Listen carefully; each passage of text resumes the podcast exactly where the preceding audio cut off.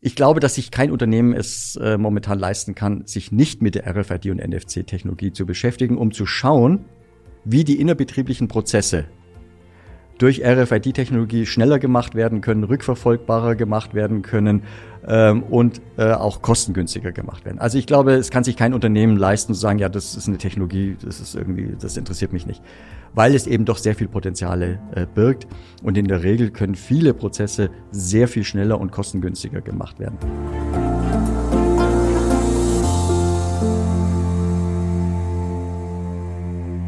Herzlich willkommen zu einer neuen Folge Industrie 4.0, der Expertentalk für den Mittelstand. Wir haben hier im Podcast schon oft über das Thema RFID, Ortungstechnologien, auch RFID-Hardware, also Transponder und Co. gesprochen und wollen uns heute aber mal ganz genau anschauen, wie man eigentlich den richtigen, geeigneten Transponder für das eigene Digitalisierungsprojekt findet. Also welcher Transponder ist überhaupt für welchen Use Case geeignet. Und dafür haben wir wie immer einen spannenden Gast bei uns. Bei mir ist Klaus Dagahi. Er ist Geschäftsführer der SmartTech GmbH. Schön, dass du da bist. Ja, vielen Dank für die Einladung. Es freut mich sehr, dass ich heute die Gelegenheit bekommen habe, in diesen schönen Podcast ähm, eingeladen zu sein. Ja, mein Name ist Klaus Dagar. Ich bin seit, wie du sagtest, seit fast 20 Jahren Geschäftsführer von der SmartTech GmbH und Co. KG in Oberhaching. Oberhaching ist in der Nähe von München. Mhm. Und wir sind eine hundertprozentige Tochterfirma von Ratgeber und Ratgeber beschäftigt sich eher mit den schönen Dingen des Lebens. Das heißt, sie machen Schriftzüge und Embleme aus den unterschiedlichsten Materialien, Kunststoff, Metall. Ich glaube, jeder kennt die Produkte von Ratgeber. Das sind so, wenn man auf der Jura-Kaffeemaschine das Jura-Zeichen mhm. anschaut oder bei den Ski diese Embleme. Also wir sind kein Etikettenhersteller, sondern wirklich schöne Schriftzüge, Embleme, sehr viel für den Luxusgüterbereich. Das kommt aus dem Hause Ratgeber und wir sind eine hundertprozentige Tochterfirma. Ja, und wir beschäftigen uns seit über 20 Jahren mit der Entwicklung und Produktion von kundenindividuellen ähm, RFID und NFC-Transponder. Und das heißt, dass die NFC-Transponder, RFID-Transponder so hinsichtlich der, hinsichtlich der me äh, mechanischen, chemischen, thermischen Beständigkeit eben optimal auf die jeweiligen Produkt- und Kundenanforderungen abgestimmt werden, damit es wirklich auch der richtige ist, damit man auch einen langfristigen Projekterfolg sicherstellen kann. Okay, dann schauen wir da gleich mal genauer rein.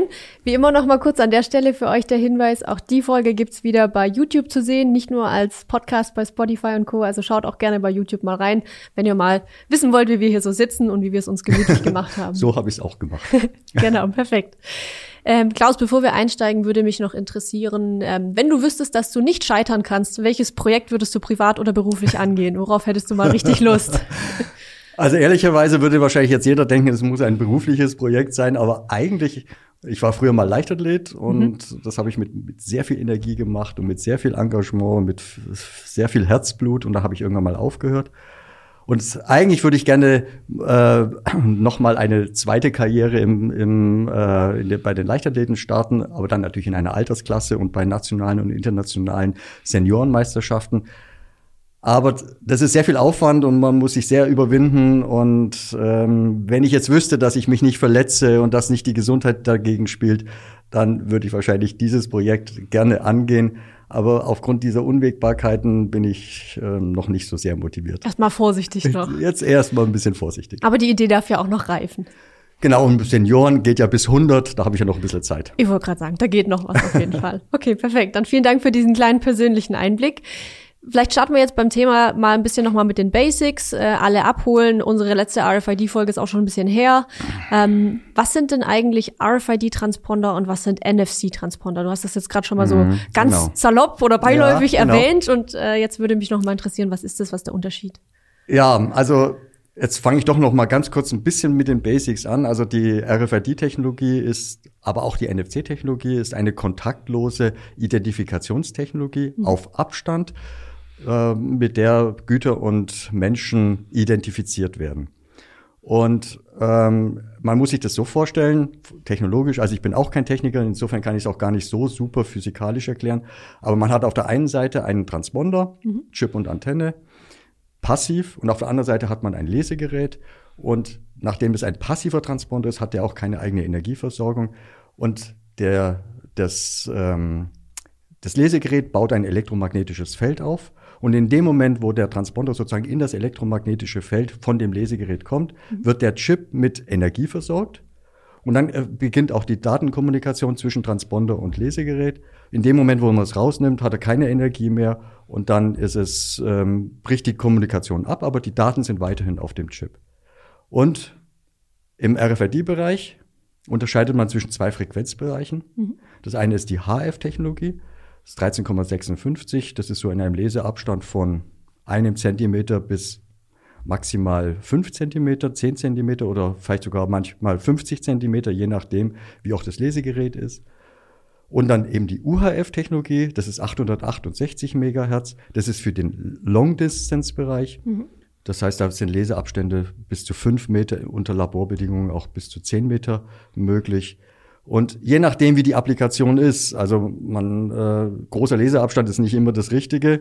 Ähm, Im Zugitrittskontrollsystembereich mhm. möchte man gerne kurze Leseabstände ja. haben. Da möchte man ja nicht in äh, von zehn Meter schon, dass die, dass die Tür aufgeht. Wer kommt in einer Minute hier an, ja? Genau. Oder auch im noch schlimmer Mobile Payment. Mhm. Man möchte ja nicht so im Vorbeigehen von zehn Meter irgendwie mal irgendwelche Abbuchungen machen. Also das sind alles Sachen, die in dem Kurzbereich äh, stattfinden, also im HF-Bereich. Mhm.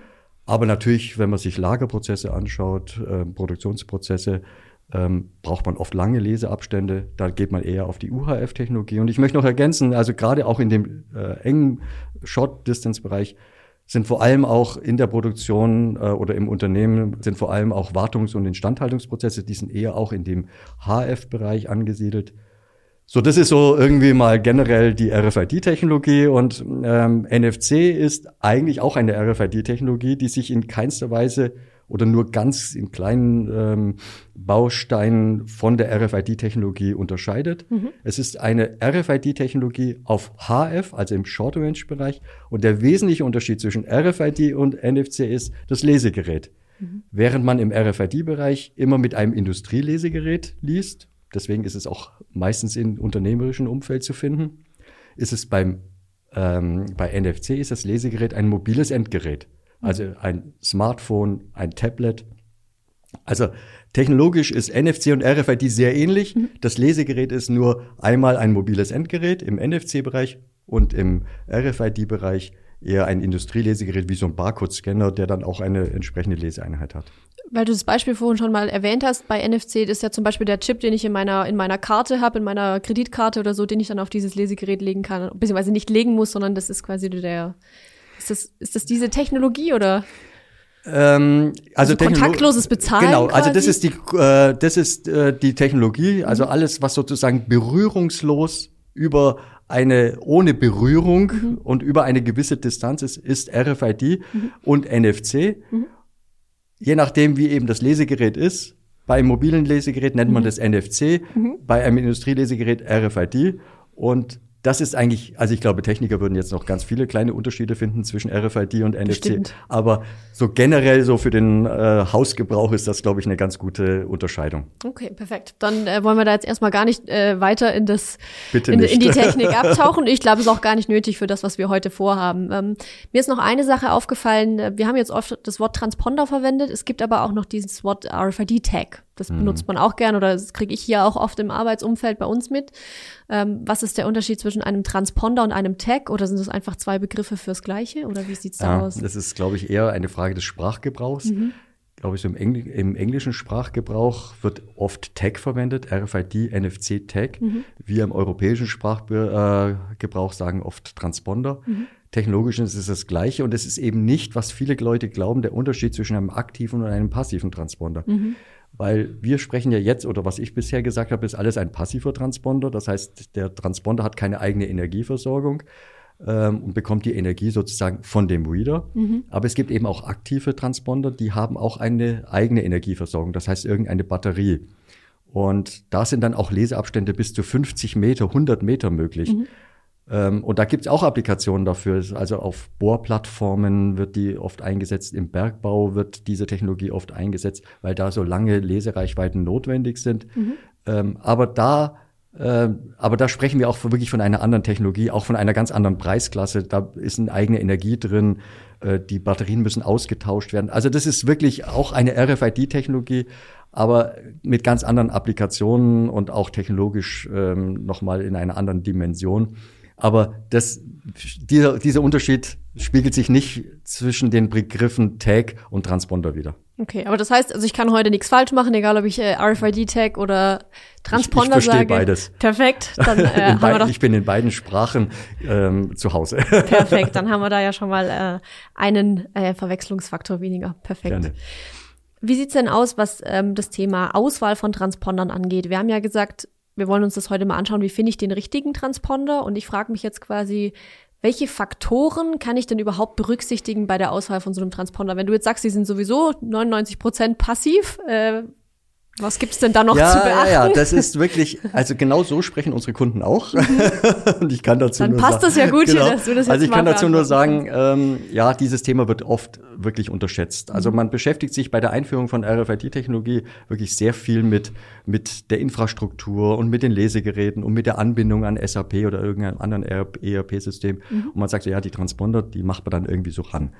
Und ähm, aber aus eigener Erfahrung weiß ich, nicht nur weil es eine unserer Kernkompetenzen ist, aber aus eigener Erfahrung weiß ich, dass man dieses Thema wirklich nicht unterschätzen darf, weil wenn der Transponder nicht über die gesamten Lebenszyklus wirklich funktioniert, mhm. wenn er irgendwann mal kaputt geht, wenn er abgerissen ist, dann kann dieses Produkt nicht mehr identifiziert werden. Und man muss sich vorstellen, der, der Chip und der Transponder, also der Chip und die Antenne, also der Transponder, das ist immer gleich. Mhm. Aber es gibt verschiedene Möglichkeiten, das zu verpacken. Mhm. Das heißt, die einfachste Form der Verpackung ist ein RFID-Etikett. Das heißt, da wird einfach über den Chip und die Antenne wird dann noch Papier drüber, unten Kleber, ausgestanzt, entgittert, aufgerollt, zack. Mhm. Das ist die einfachste Form, aber natürlich auch die empfindlichste. Die empfindlichste. Mhm. Das heißt, wenn Sie, wenn, wenn man jetzt in einem, wenn man eine Etikette im Industrieumfeld einsetzt, mhm. da reicht eine kleine mechanische äh, Berührung oder eine etwas härtere mechanische Berührung und schon ist der Chip kaputt mhm. und kann keine Identifikation mehr erfolgen. Mhm. Eine etwas robustere eine etwas robustere äh, Form ist, wenn man den Chip sozusagen und die Chip und die Antenne wie eine Karte verpackt, also in zwei etwas festere ähm, Folien äh, einlaminiert ausstanzt. Mhm. Klar, ein Etikett und dann hat man schon eine Karte und jeder weiß, dass es schon ein bisschen besser ist. Mhm. Das heißt, ein bisschen robuster. Man kann schon mal in die Tasche tun und man kann auch schon mal irgendwie das fallen lassen und das ist alles gar kein Problem.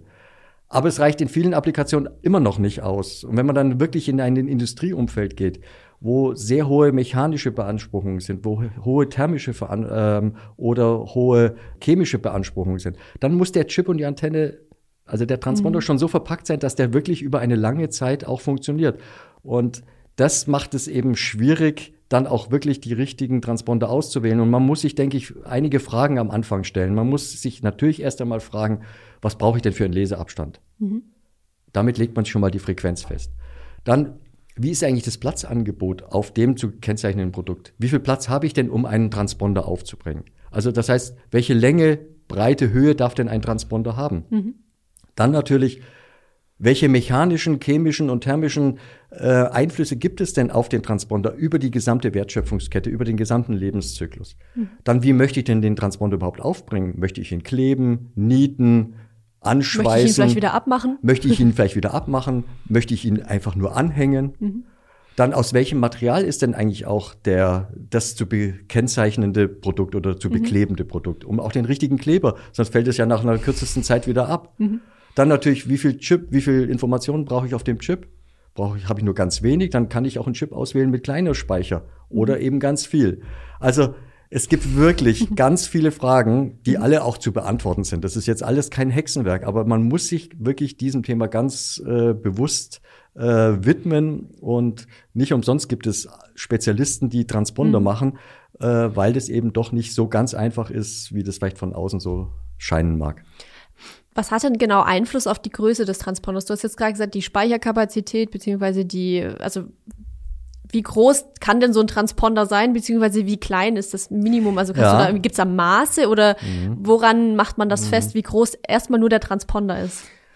Also da, also da erlaube ich mir ganz kurz auszuholen. Ähm, also wenn man jetzt, ich hatte vorhin mal von der HF und der UHF-Technologie mhm. gesprochen. Bei der HF, äh, bei der UHF-Technologie, also das ist die Long Technologie Range. mit der langen, sind die Transponder eher lang und schmal, mhm. weil es eine Dipolantenne ist. Mhm. Das heißt, man hat in der Mitte den Chip und links und rechts geht die Antenne. Und die Enden sind nicht miteinander verbunden. Aber es ist tendenziell so, dass es eher ein langer, schmaler äh, Transponder ist. während es bei der UHF, äh, bei der HF-Technologie, also der 13,56, da ist es eher ein Schwingkreis. Das mhm. heißt, äh, HF-Transponder sind eher entweder rund, rechteckig oder quadratisch. Mhm. Und da ist so, dass eine, das sind einige Antennenspulen und der Anfang und Ende der Antenne ist miteinander verbunden und da sitzt mhm. der Chip drauf. Das heißt, alleine von der Form her kann man schon erkennen, ähm, ist es eher HF oder eher UHF. Und ähm, man muss jetzt auch sagen, je kleiner man dann die Antenne macht, mhm. ich hatte ja vorhin erklärt, dass die also das, das Lesegerät baut ein elektromagnetisches Feld auf und dieses elektromagnetische Feld wird von dieser Antenne aufgenommen. Mhm. Und je kleiner die Antenne ist, desto schwieriger ist es für den Transponder auch Energie aufzunehmen. Das heißt, je, desto näher muss ich auch rangehen. Ja. Mhm. Also je kleiner ich einen Transponder wähle, desto kleiner ist in der Regel auch die Lesereichweite. Mhm.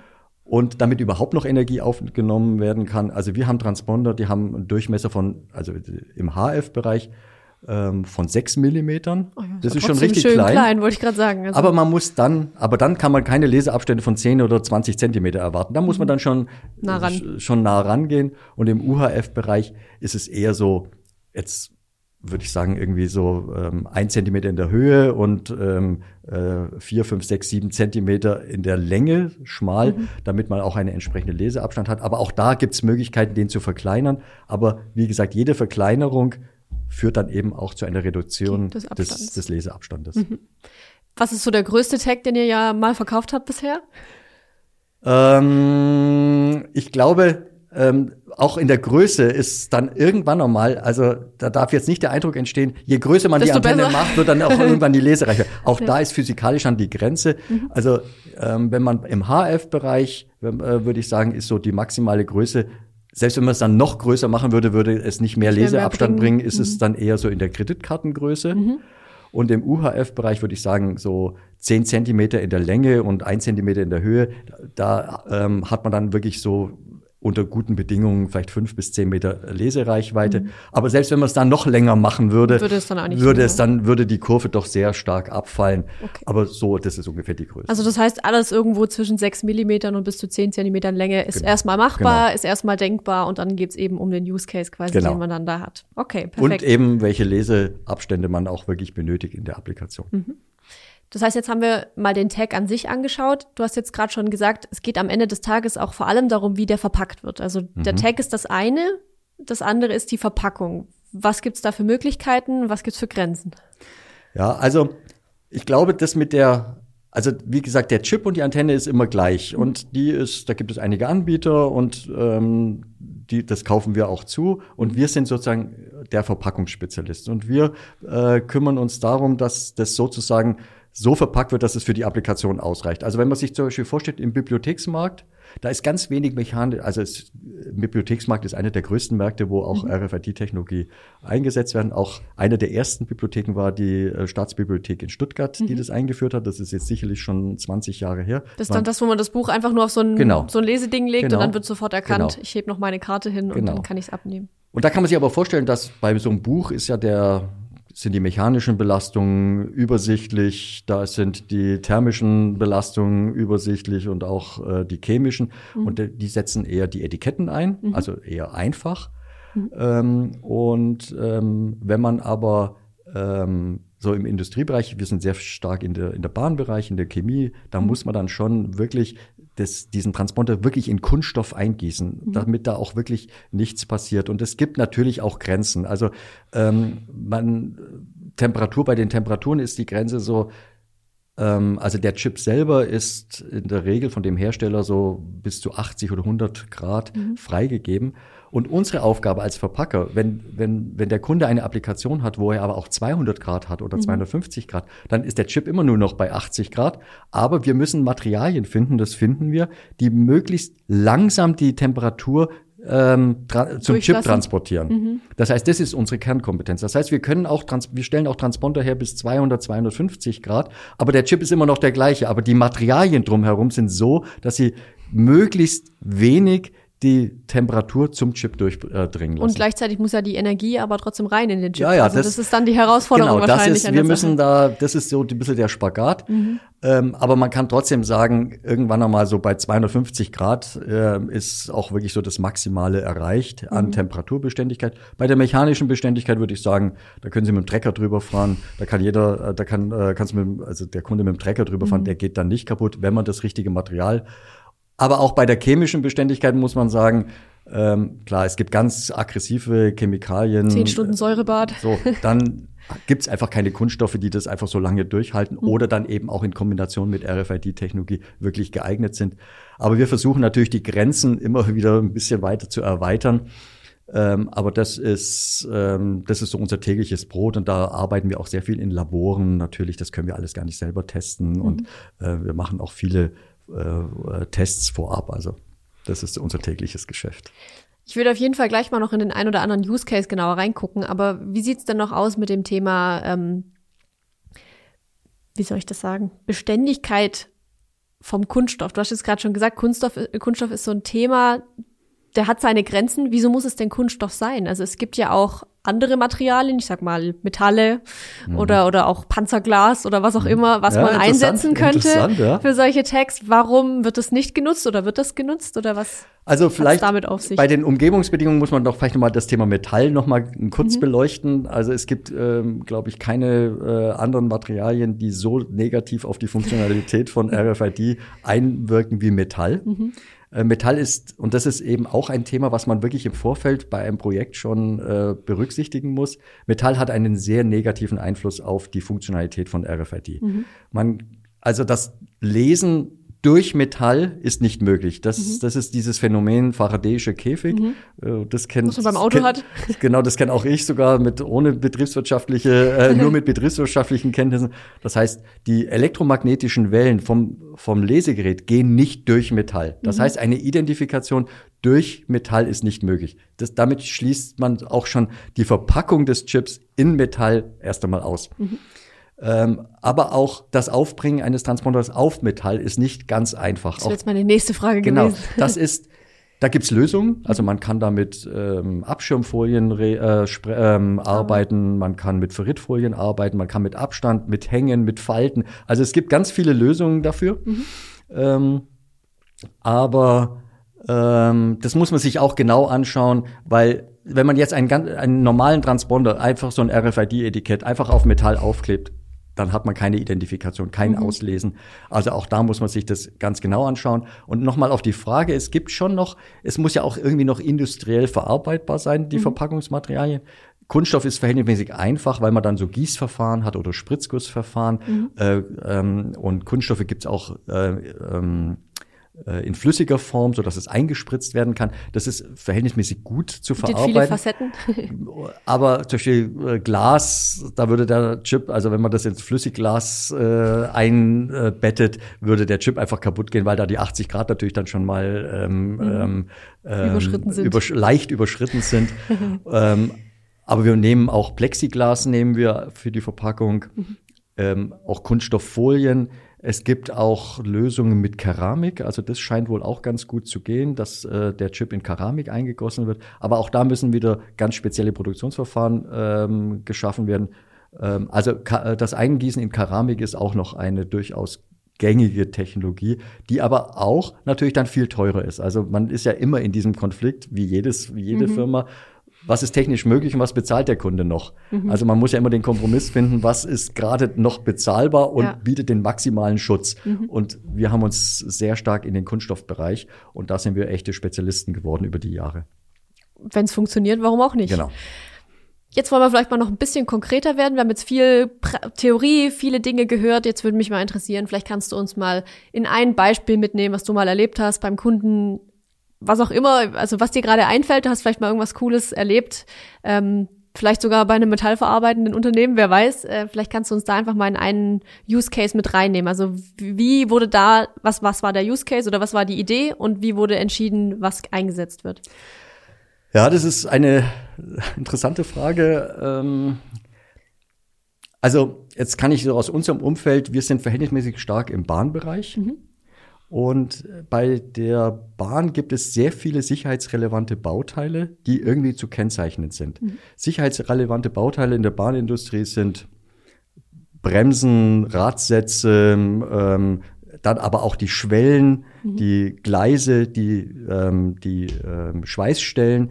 Und das sind alles sicherheitsrelevante Bauteile, die einer bestimmten Wartung unterliegen. Und mhm. diese Wartung muss nicht nur durchgeführt werden, sondern auch dokumentiert werden. Gerade mhm. auch bei Unfällen ist es schon für die Bahn wichtig, auch nachweisen zu können, dass sie sozusagen ihre Aufgabe dementsprechend äh, durchgeführt mhm. haben, dass alle Radsätze, alle Bremsen wirklich nach einem entsprechenden ordnungsgemäß, äh, gewartet, ordnungsgemäß gewartet worden sind. Das ist wirklich und das kann sich, glaube ich, jeder vorstellen. Mhm. Zugunglücke sind äh, schreckliche ähm, äh, Situationen und das sollte dann eben nicht aus, aufgrund eines technischen Defektes sein oder eines äh, Wartungsdefektes. Und mhm.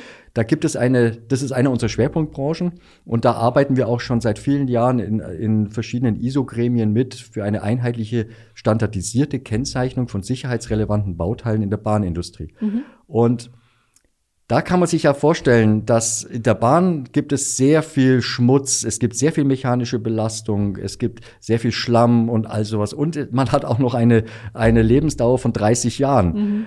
Und da so in der, in der Regel der, äh, der, zum Beispiel der Barcode, es gibt verschiedene Möglichkeiten, es werden mhm. auch Nummern eingeschlagen mhm. in das Metall oder der Barcode oder der QR-Code kommt da schon an seine Grenzen, weil mhm. über die Zeit ist er entweder zerkratzt, ist er verdreckt. Äh, verdreckt und dann kann das Produkt einfach nicht mehr identifiziert werden. Mhm. Ähm, und das ist wirklich schwierig dann im Nachweis zu erbringen, ob der wirklich die ordnungsgemäßen äh, Wartungszyklen durchlaufen hat.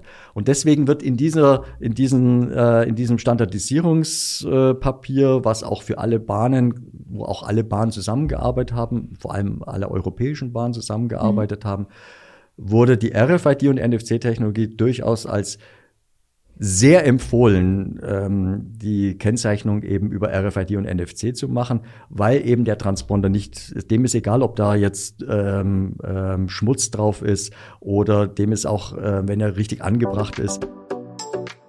Kurze Unterbrechung in eigener Sache. Wenn ihr die Themen, die wir hier im Podcast besprechen, spannend findet, dann habe ich da noch einen ganz heißen Tipp für euch. Schaut unbedingt bei lmobile.com slash Veranstaltungen vorbei und meldet euch für eins unserer zahlreichen Online-Events an. Ihr könnt von überall aus teilnehmen. Wir freuen uns, wenn ihr dabei seid dann äh, fliegt er auch nicht weg. Und mhm. äh, wenn der richtig auch der Chip verpackt ist, was auch äh, ja eben ein, äh, eine unserer Aufgaben ist, dann geht der auch nicht kaputt. Also als sichere Identifikationstechnologie im Bahnbereich wird die RFID und NFC-Technologie durchaus empfohlen und äh, deswegen sind wir da so aktiv. Das heißt, da geht es jetzt noch gar nicht so sehr um die ähm sag mal, die Identifikation der Teile im, im Produktionsprozess oder sowas, sondern da geht es tatsächlich am Ende darum, um Wartung, wenn die an den Zügen und so weiter angebracht sind. Oder wie muss ich mir das genau. vorstellen? Also das ist jetzt so der Anfang gewesen, aber mhm. natürlich, und das gibt die Tendenz in überall, in allen äh, Industrien, man möchte natürlich jetzt eine Identifikation über die gesamte Wertschöpfungskette haben. Mhm. Also es gibt ja auch ganz viele Initiativen in allen Branchen, dass sozusagen vom ersten Schritt mhm. bis zum, bis zur Entsorgung ja. eine Art Produktpass entsteht, mhm. so dass dieser eine, äh, dieser eine Transponder, der ganz am Anfang angebracht wird, äh, wirklich über die gesamte Wertschöpfungskette immer wieder verwendet wird.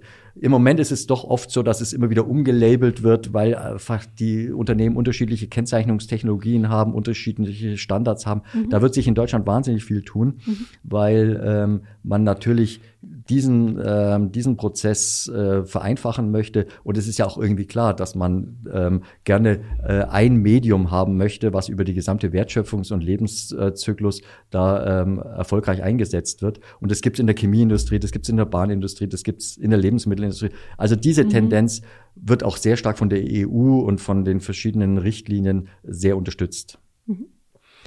Magst du noch mal zusammenfassen für uns, weil die Idee der Podcast-Folge ist ja, welcher ist der richtige Chip für mein Digitalisierungsprojekt? Magst du noch mal zusammenfassen, was sind die wichtigsten Punkte, die oder die wichtigsten Fragen, die ich mir stellen muss, damit ich den richtigen Chip für meine Anwendung finde? Also worauf kommt es an? Ja, also ich denke, man muss sich als erstes die Frage über den Leseabstand Das ist wirklich die erste Frage, mhm. die man sich wirklich stellen muss. Und dann eben auch, wie groß ein Transponder sein darf. Mhm. Das ist auch sehr wichtig, weil ich ja vorhin gesagt habe, dass auch die Größe des Transponders doch ziemlich, sehr, äh, ziemlich stark korreliert mit dem Leseabstand. Mhm. Dann natürlich, wie viel Informationen möchte ich auf den Chip abspeichern. Dann welche mechanischen, thermischen und chemischen Anforderungen habe ich. Und zwar nicht nur an einem Punkt, sondern wirklich entlang der gesamten Wertschöpfungskette.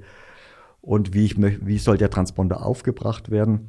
Ähm, da gibt es auch verschiedene Möglichkeiten.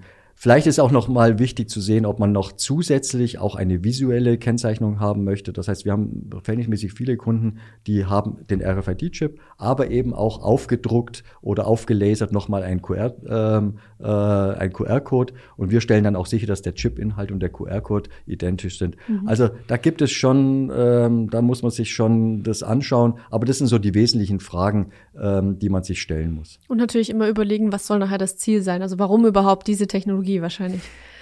Ja, das muss man sich natürlich immer fragen. Ähm, und ähm, vielleicht darf ich da noch eine Ergänzung machen, mhm. ähm, weil mir das ein bisschen am Herzen liegt. Ähm, also wenn man die RFID und die NFC-Technologie, die haben schon ganz unterschiedliche Einsatzszenarien. Und da, ähm, wenn man sich vorstellt, dass bei der, NF bei der NFC-Technologie, da ist es ja so, dass der, dass der Chip über ein mobiles Endgerät, also über ein Handy oder ein Tablet ausgelesen wird. Das heißt, jeder auch jede Privatperson hat ja ein, dann ein RFID-Lesegerät dabei. Mhm. Also damit ist es auch die RFID-Technologie nicht nur auf den, auf den Industriebereich beschränkt. Durch die NFC-Technologie sind ganz neue Applikationen entstanden, von, über die wir uns früher überhaupt keine Gedanken gemacht haben. Das heißt, wir sind durch die NFC-Technologie von dem B2B-Bereich in den B2C-Bereich gekommen. Und wenn sie sich, oder wenn du dich, wenn du dir vorstellst, so als Beispiel, so als Use Case, das ist jetzt ein bisschen hypothetisch, aber zeigt, glaube ich, schon, was für Möglichkeiten NFC bietet. Also angenommen, du wärst jetzt nicht VfB Stuttgart-Fan, sondern Bayern München-Fan. und du würdest äh, in einen Fanshop gehen und du bist jetzt nicht nur Bayern München, sondern auch Thomas Müller-Fan. Und mhm. dann gehst du in einen Fanshop und kaufst ein T-Shirt mit der Nummer 10 weil ich glaube, die Nummer 10 hat Thomas Müller. Also, mhm. also du gehst jetzt da mal rein und äh, äh, kaufst ein T-Shirt mhm. von Bayern München mit einem schönen Bayern München-Emblem, hinten die 10 und, Bayern, äh, und äh, Thomas Müller. So. Du, das ist ein analoges Produkt und dein Kauferlebnis ist damit abgeschlossen. Mhm. So, jetzt stell dir vor, in, diesen, in diesem Emblem von Bayern München wäre auch ein NFC-Chip. Mhm. Damit gehst du nach Hause, hältst dein Handy davor und dann kommst du automatisch auf eine mobile Webseite und kannst dann auch noch die schönsten Tore von Thomas Müller auf deinem Handy anschauen oder den Lebenslauf anschauen oder du kannst dir in einen, in einen Chat mit Thomas Müller oder du kommst auf einen Webshop und tust noch weitere Thomas Müller Produkte mhm. kaufen oder du kannst an einem Gewinnspiel äh, teilnehmen. Das heißt, auch für Hersteller mhm. gibt es eine ganz neue Möglichkeit, in Interaktion mit dem Kunden zu treten und auch nach dem Kauf. Weil sonst bist du aus dem Geschäft raus, und Andrea ist weg. Ja? Ja. Und Adidas oder Bayern München oder wer auch immer das, der hat nie wieder die Möglichkeit, irgendwie mit dir in Kontakt zu, zu treten. Quasi. Genau. Ja. Jetzt bieten sie dir einen echten Mehrwert. Mhm. Customer Experience und so. Und du nützt es. Mhm. Und das hat einen Nutzen für dich, aber natürlich auch für die Firma, äh, weil sie dann auch weiterhin mit dir in Kontakt bleiben und kann dich auch noch motivieren, andere Sachen damit zu machen. Mhm. Aber das ist die Zukunft ähm, von NFC, mhm. diese Integration von, äh, von Chips in Embleme oder wie auch immer in Konsumgüter. So, ähm, oder wenn du auch eine Jura Kaffeemaschine hast, dann gehst du mit deinem äh, Handy hin und kannst dann direkt die nächste, äh, kommst auf eine mobile Webseite, kannst direkt äh, die Bohnen nach äh, bestellen oder kannst den Servicetechniker anrufen, hast auch vielleicht deine Garantieunterlagen dort auf der mhm. Webseite abgelegt. Also das ist, das sind die Use Cases für NFC. Ist es auch ein NFC-Chip im neuen Personalausweis? Da ist es ein ganz anderer Chip. Da, okay. Aber es ist grundsätzlich die Technologie. Die Idee ist dieselbe. Die den kann ich auch mit meinem Handy auslesen ja, quasi. Aber das ist schon noch mal, also das ist so, aber da ist der Chip natürlich in einer ganz anderen Dimension. Das, mhm. ist, das sind Hochsicherheitschips mit Algorithmen und kryptografischen Algorithmen. Also da muss ja auch sichergestellt werden, dass wirklich die, äh, die Daten äh, nicht ausgelesen werden können von jemand anderem. Mhm. Also da sind ganz spezielle Chips im Einsatz, die jetzt nicht zu vergleichen sind. Auch, im, auch übrigens im mobilen Payment sind solche Chips im Einsatz, weil da geht's wirklich um, äh, sich, äh, um äh, personenrelevante Daten. Das kann man nicht vergleichen mit irgendeinem Chip, was in einem Trikot ist. Okay. Aber die Technologie ist die gleiche. Okay, perfekt. Also die Technologie ist die gleiche, der Sicherheitsstandard ist nochmal ein bisschen anderer. Heißt das jetzt, dass äh, Industriechips nicht so sicher sind? Ganz provokant nein, gefragt. Nein, nein. Also ich glaube, es gibt, ähm, also wenn man dieses, das Thema Datensicherheit äh, mhm. noch betrachtet, da gibt es, das ist ja doch ein ziemlich, äh, ein ziemlich ähm, brisantes Thema. Und wenn man sich beim RFID-Bereich das mal anschaut, da gibt es schon verschiedene Szenarien von Datensicherheit. Das heißt, das eine ist die Datensicherheit auf dem Chip. Wie stelle ich sicher, dass der Chip wirklich sicher ist und nicht irgendwie unberechtigte Personen die Informationen auf dem Chip auslesen. Mhm. Da gibt es ganz viele unterschiedliche Chip-Varianten mit Kryptographie, mit Passwortschützung. Also da ist sehr viel entstanden, ähm, weil eben auch so Applikationen wie Pass oder äh, Personalausweis oder sowas ähm, zum Einsatz kommen. Dann gibt es natürlich, es ist eine kontaktlose Identifikation. Das heißt, man kann sich durchaus Angriffsszenarien auf der Luftschnittstelle vorstellen. Mhm. Bei der Übertragung der Daten von Chip zur Antenne.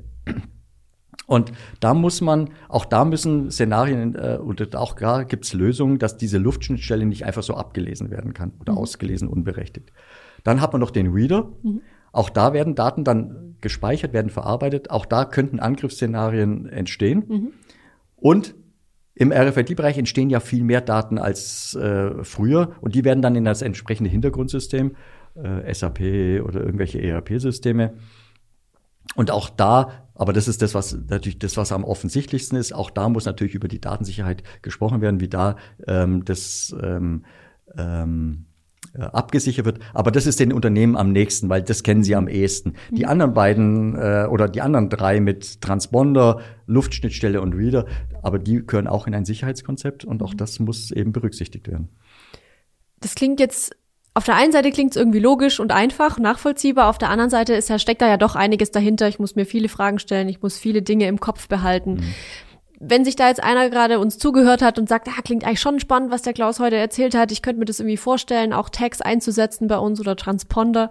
Ähm, was würdest du dem mitgeben? Welchen Tipp hast du vielleicht? Ähm, wem kannst du vielleicht auch die Angst ein bisschen nehmen oder? Also, es ist eine umfassende Frage. Ich versuche es irgendwie ähm, weil, also, was ich ihm erstmal mitgeben kann, er ist kein Pionier. Also mhm. die Vorstellung, wenn er jetzt mit RFID anfängt, er hat jetzt so ein, er ist so der hat so einen Pioniercharakter und so. Also das ist der Zug so. ist abgefahren. Der Zug ist abgefahren. Da hätte er vor 20 Jahren anfangen müssen. Also Pionier ist er nicht. Mhm. Das ist auch schon ein bisschen die Sicherheit. Mhm. Hm, also ich bin nicht der Erste. Andere haben es auch schon geschafft. Aber ähm, ich glaube, dass sich kein Unternehmen es äh, momentan leisten kann, sich nicht mit der RFID und NFC-Technologie zu beschäftigen, um zu schauen, wie die innerbetrieblichen Prozesse durch RFID-Technologie schneller gemacht werden können, rückverfolgbarer gemacht werden können ähm, und äh, auch kostengünstiger gemacht werden. Also ich glaube, mhm. es kann sich kein Unternehmen leisten zu sagen, ja, das ist eine Technologie, das ist irgendwie, das interessiert mich nicht weil es eben doch sehr viel Potenziale mhm. äh, birgt. Und in der Regel können viele Prozesse sehr viel schneller und kostengünstiger gemacht werden. Aber es ist eben kein leichter äh, Prozess und es ist eben auch in der Regel meistens ein, eine Entscheidung. Die Einführung von RFID-Technologie ist meistens eine Entscheidung auf höchster Management-Ebene. Mhm. Das heißt, es kann jetzt nicht irgendeine Abteilung sagen, ah ja, ich mache jetzt mal nicht mehr Barcode, ich mache mal RFID. Machen wir heute fünf Chips rein so. und dann passt das ja. Nein, das mhm. ist eine unternehmerische Entscheidung, weil man dann eben über die gesamten Prozesse in einem Unternehmen muss das als Identifikationstechnologie eingesetzt werden und auch die Infrastruktur dementsprechend ähm, aufgebaut werden. Das heißt, es ist ein, ein echtes Managementprozess, ein echter Managementprozess und dadurch dauern natürlich auch die, also wir haben Projektlaufzeiten von ein, zwei, drei Jahren. Mhm. Ähm, und ähm, das heißt, da muss sich das Unternehmen als solches committen, dieses mhm. zu machen. Und wenn man das dann auch macht, braucht jedes Unternehmen einen starken Partner, der sie durch die Phasen eines äh, RFID-Projektes äh, führt. Und äh, aus unserer Erfahrung sind so vier Phasen realistisch. Also die erste Phase ist so mal so die technische Machbarkeit. Mhm. Das heißt, da wird irgendwann mal überprüft, ist denn RFID-Technologie überhaupt die richtige Technologie für uns? Für das Produkt, was wir kennzeichnen mhm. wollen, für unsere Abläufe? Welche Technologie ist denn überhaupt geeignet? Welche Leseabstände? Welchen Chip brauche ich denn? Also da wird sehr viel auch in den Laboren mhm. äh, gearbeitet, um zu schauen, ist denn wirklich RFID in unserem Umfeld äh, überhaupt die geeignete Technologie? Wenn das positiv bewertet wird, würde man in der zweiten Phase sagen, wir machen mal eine Kosten-Nutzen-Analyse. Und mhm. dazu, und das ist schon sehr herausfordernd, ich glaube, das weiß L-Mobile umso besser, ähm, man muss sich mit seinen eigenen Prozessen beschäftigen, man mhm. muss schauen, wie sind die Prozesse denn im Moment. Und man muss sich auch eine Idee entwickeln, ähm, was kosten, was sind denn meine Prozesskosten? Mhm. Und dann muss man eine Idee entwickeln, wie wären die Prozesse denn dann mit RFID? Mhm. Und wie wären dann die Prozesskosten? Und wie wären die Investitionen? Um dann auch ein ROI errechnen zu können, wenn man jetzt umstellt auf diese Technologie. Also dieser, auch diese Kosten-Nutzen-Analyse ist ein ziemlich aufwendiger Prozess, mhm. den man auch eher nicht so gefühlsmäßig machen sollte, sondern eher refa-mäßig mhm. machen sollte. Ähm, das ist die zweite Phase. Wenn auch die zweite Phase grundsätzlich positiv bewertet wird, würde man in eine dritte Phase gehen. Man würde sich in dem Unternehmen einen Prozess raussuchen, der sehr repräsentativ ist mhm. und würde mal schauen, ob das, was man sozusagen sich technisch ausgedacht hat oder auch in der Kosten-Nutzen-Analyse äh, eruiert hat, ob das wirklich so ist und würde eine Pilotinstallation machen und auch wenn die, und dann eben auch entsprechende Anpassungen, Modifikationen, Probieren, so mal schauen testen und so weiter. Und erst dann kommt es zu einem Rollout und dann muss man auch ein entsprechendes Wartungs- und äh, Instandhaltungskonzept noch dazu. Ähm, und man darf natürlich auch diese Anbindung an das ERP-System nicht unterschätzen. Das ist mhm. gar nicht so einfach. Aber es ist ein langer Prozess und ich könnte eigentlich, also ich würde jedem Unternehmen empfehlen, wirklich eine leistungsstarke Firma zu nehmen, die einen durch diese ganzen Phasen und mhm. Prozesse auch wirklich führt. Das kann keine Firma alleine, die nehmen dann schon auch andere Partner mit dazu. Aber das kann ein Unternehmen Entweder haben sie eigene äh, Ressourcen dafür mhm. oder sie nehmen jemanden, ähm, der sie da begleitet und dann kann auch wirklich der Unternehmenserfolg und das Projekterfolg auch sichergestellt werden.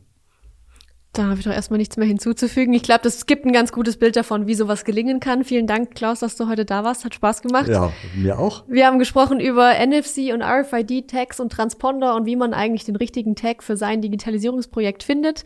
Wenn ihr noch Fragen zu dem Thema habt oder jetzt auch noch neue Ideen aufgekommen sind, schreibt uns das gerne in die Kommentare oder schickt uns eine Nachricht. Wir leiten es auch gerne an den Klaus weiter, wenn was reinkommt und er beantwortet euch das dann im Nachgang. Ähm, ansonsten, wenn ihr Ideen bekommen habt für neue Folgen, was ihr gerne noch von uns im Podcast hören würdet, dann schreibt uns auch gerne da eine Nachricht oder lasst uns einen Kommentar da. Und ansonsten freuen wir uns über eine Bewertung bei iTunes, Spotify und Co. Ähm, oder natürlich auch einen Daumen nach oben bei YouTube. Vielen Dank, dass du da warst. Hat mir Vielen Spaß Dank, gemacht. es war sehr nett, hat mir sehr viel Spaß gemacht und äh, schönen Tag. Wir freuen uns auf, auf euer Feedback. Genau, macht's gut. Bis, ciao. Bis dann. Ciao. Danke, tschüss.